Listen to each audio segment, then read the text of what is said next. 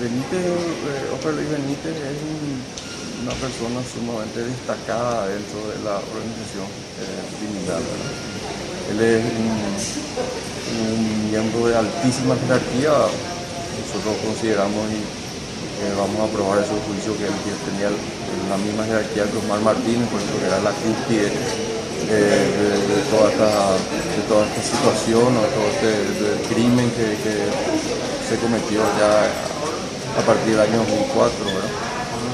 Eh, él era un nexo preponderante entre lo que fue el grupo decisor que hoy día en su gran mayoría están condenados como resultado del último juicio que se realizó en, esta causa y con el grupo operativo. De manera que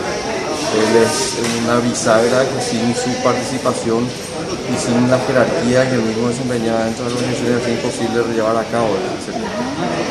el el doctor específicamente tuvo que ver también con el cobro de dinero, eh, alquiler de la, de la casa,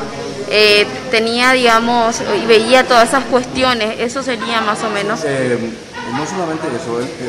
para, el secuestro de Silvia Cuba, para un hecho de, la envergadura al cual se cometió,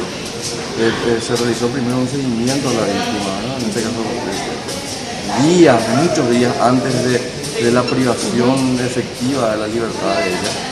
Eh, y en el seguimiento ya estuvo Oscar Luis Benítez eh, eh, participando, después en la privación de libertad, en las negociaciones y particularmente en el cobro del dinero como consecuencia del rescate que se pagó a la familia.